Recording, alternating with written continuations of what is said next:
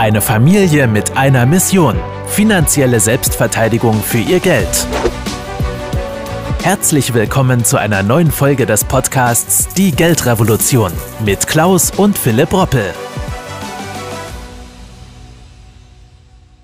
Nun, ein regelrechtes Immobilienbeben in Anführungsstrichen in Deutschland sehen wir natürlich schon aktuell, denn unter anderem ist die Nachfrage nach Baufinanzierung natürlich im Zuge der gestiegenen Zinsen doch recht massiv eingebrochen. Das muss man so sagen. Insgesamt ist das neue Geschäft deutscher Banken mit Immobiliendarlehen im September immerhin um 28 Prozent zum Vorjahresmonat eingebrochen. Das ist viel. Bei einem Volumen von rund 16,1 Milliarden Euro liegt das Neugeschäft damit auf dem niedrigsten Stand seit 2014.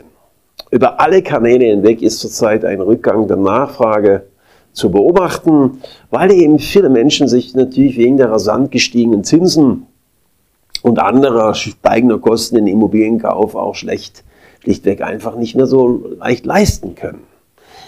Daher wollen wir uns auch in diesem brandaktuellen Videocall einmal mit der aktuellen Gefahr auch einer flächenentdeckenden, größeren Immobilienzurückhaltung beschäftigen und den Status quo natürlich dieser Anlagekategorie einmal näher unter die Lupe nehmen. Und damit herzlich willkommen. Mein Name ist Klaus Hoppe und wer meine Arbeit bzw. meine Investmentphilosophie kennt, der weiß, dass ich ein großer Immobilienfan bin und auch bleiben werde.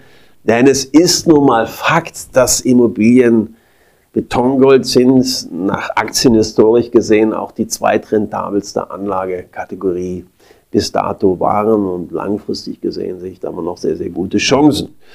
Doch die Zeichen stehen natürlich auch hier mittlerweile zumindest mal vorübergehend auf Sturm. Und das ist wie an der Börse, mal geht's rauf, mal geht's runter.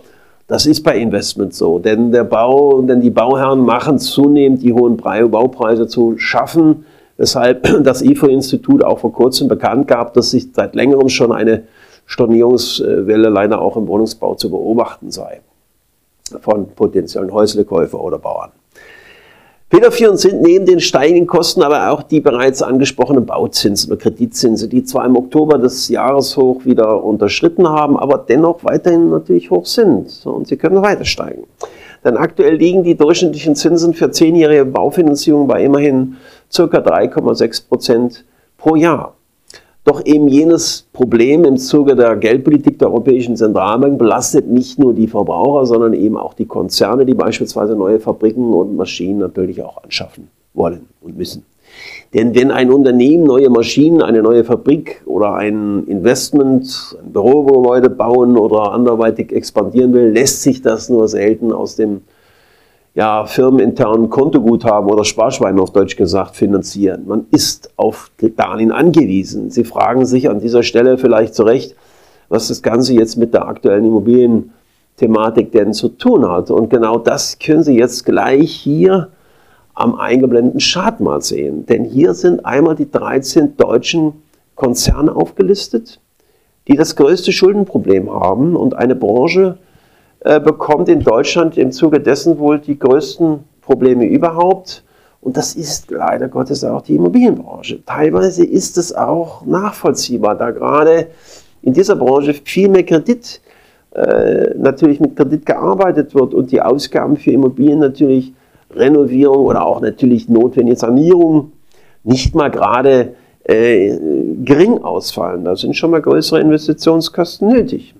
Beste Beispiel Vonovia. Vonovia drückt zum Beispiel eine Nettoverschuldung von sage und schreibe 43,9 Milliarden Euro und bei Deutsche Wohnen sind es 10,6 Milliarden Euro. Diese jedoch zu höheren Kreditzinsen refinanzieren müssen, weil die Branche noch jahrelang, wird die Branche noch jahrelang beschäftigen. Hinzu kommt, dass im Gegenzug die Werte der Immobilien nicht mehr so stark steigen wie früher noch. Der Immobilienmarkt legt nämlich in Zeiten höherer Zinsen mal eine Zwischenpause ein, denn vielerorts fallen natürlich auch hier und da schon mal Preise, gerade in Spickgürteln.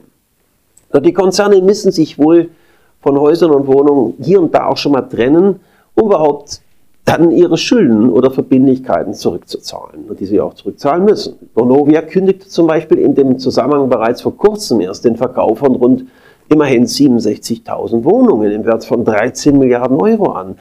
Das wohlmerkt fast ein Siebtel des Bestandes.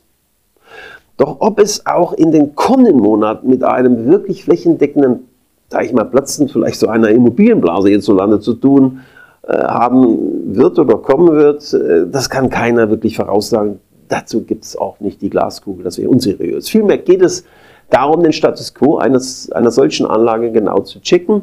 Ich persönlich glaube, dass solche starken Rückgänge aber auch sehr, sehr gute Zeichen sind, ähm, vielleicht zu investieren oder besser gesagt dann einzusteigen. Historisch betrachtet eigneten sich solche Phasen nämlich alle vor allem dann, wenn die Rezension da ist ja, oder wir in der Rezession kommen. Und die Schwäche des Immobilienmarktes, egal wodurch sie letztendlich ausgelöst wird, ist daher oft auch ein Vorbote mit einer Rezession. Nichtsdestotrotz muss man natürlich auch festhalten, dass sich der Immobilienmarkt dieses Mal so stark abgekühlt hat, wie eben schon seit längerer Zeit nicht mehr. Doch was vielen auch in dieser Form nicht wirklich klar immer ist, ist dass die Tatsache, dass Immobilienblasen im Kleinen wie im Großen die häufigsten Ursachen von Finanz- und auch Bankenkrisen mit verursachten oder bildeten.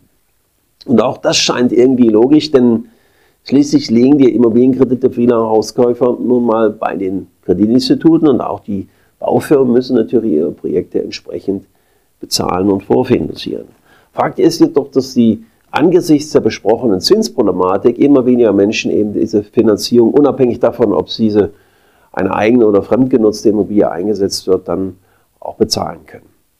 Und auch diejenigen, deren Zinsbindung in den nächsten Wochen und Monaten auslaufen wird, stehen vor großen finanziellen Herausforderungen, wenn nun eine teure Anschlussfinanzierung droht, die eventuell sogar gar nicht finanziell zu stemmen ist.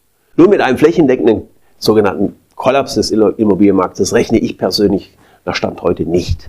Dennoch werden wir das Ganze natürlich immer wieder mal auch beobachten müssen, wie wenn man Vermögen aufbauen will und schützen will, muss man auf dem Laufenden bleiben. Stellen sich aber aktuell doch zumindest mal die Frage, ob Sie vielleicht auch eine Immobilie verkaufen sollten oder nicht.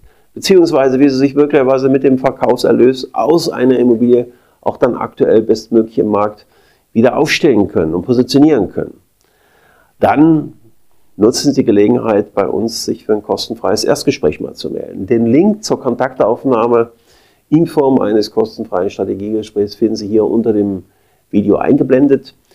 Und dazu sind Sie herzlich eingeladen, wenn Sie in dem Bereich auch äh, etwas verändern wollen. In dem Zusammenhang wäre es übrigens auch klasse, wenn Sie den Kanal, falls Sie noch nicht abonniert haben, abonnieren, die Glocke aktivieren, damit Sie auch keines unserer Videos mehr verpassen.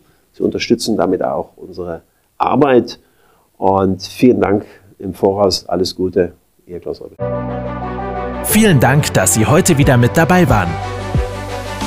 Wenn Ihnen gefallen hat, was Sie gehört haben und Sie wissen wollen, ob wir auch Ihnen beim Aufbau und Schutz des eigenen Vermögens helfen können, dann besuchen Sie www.klaus-roppel.de/podcast und buchen Sie einen Termin zum kostenfreien Erstgespräch www.klaus-roppel.de/podcast.